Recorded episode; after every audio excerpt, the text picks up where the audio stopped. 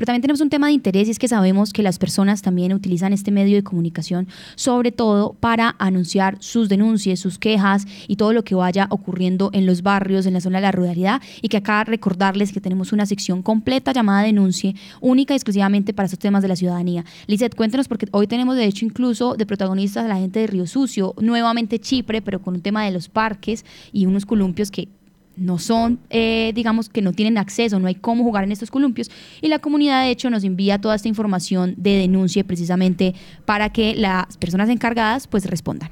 ¿Con cuál quiere empezar, Sofía? Yo creo que vámonos con Río Sucio, que también ha sido un tema del teatro importante. Sí, bueno. Resulta, Sofía, pues que en Río Sucio eh, uno de los escenarios más importantes es el Teatro Cuesta. Y allí, pues algunos usuarios que frecuentan este centro cultural que está ubicado entre las carreras 6 y 7, eh, pues manifestaron pues su preocupación por el deterioro de las sillas de este, de este, de este escenario. Al parecer, estos asientos están desajustados de su base, lo que hace que obviamente pues la gente que ingrese pues no los pueda ocupar porque pues podría llegar a, lastima, a lastimarse. El sitio es escenario obviamente para pues eventos culturales, reuniones, conferencias y proyección de películas y por esto pues el llamado que hace la ciudadanía para que la Secretaría de Cultura de Caldas pues le dé mantenimiento a este escenario.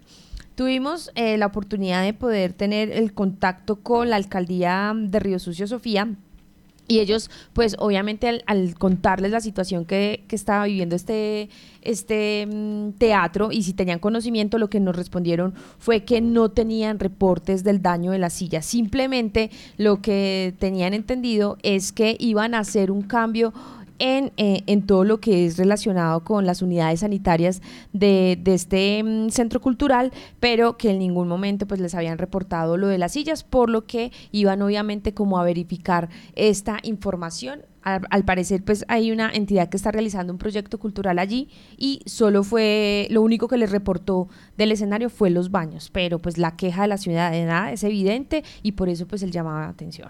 Así es, tenemos de hecho acá respuesta también por parte de Río Sucio, es que desde allá también nos enviaron pues entonces este testimonio sobre lo que está sucediendo con el teatro. Eh, Leonidas, muy buenas tardes, hablas con Jorge Luis Mendoza. Cuando yo recibí hace 15 días más o menos el teatro, eh, había 16 sillas malas. Con lo poquito que se pudo y ahí con paciencia, ya hemos logrado, ya he logrado arreglar 11. Estas últimas 5, porque no tengo una llave, una llave especial porque eso tiene unas tuerquitas que no son tan comerciales, una llave 11. Yo creo que aquí a partir de marzo ya tenemos el 100% de las sillas organizadas del teatro, que la construcción que quedan inclinadas, pero ya no es por mantenimiento, por otra cosa, sino ya por infraestructura. Pero sí me preocupa no solamente eso, sino que es que la anterior administración no hizo lo pertinente en adecuación, no hizo lo pertinente en lograr como hacerle mantenimiento y si está pues en pinturita detrás del escenario no hicieron nada no sé ese piso el por qué el por qué pues quedó detrás del escenario feo.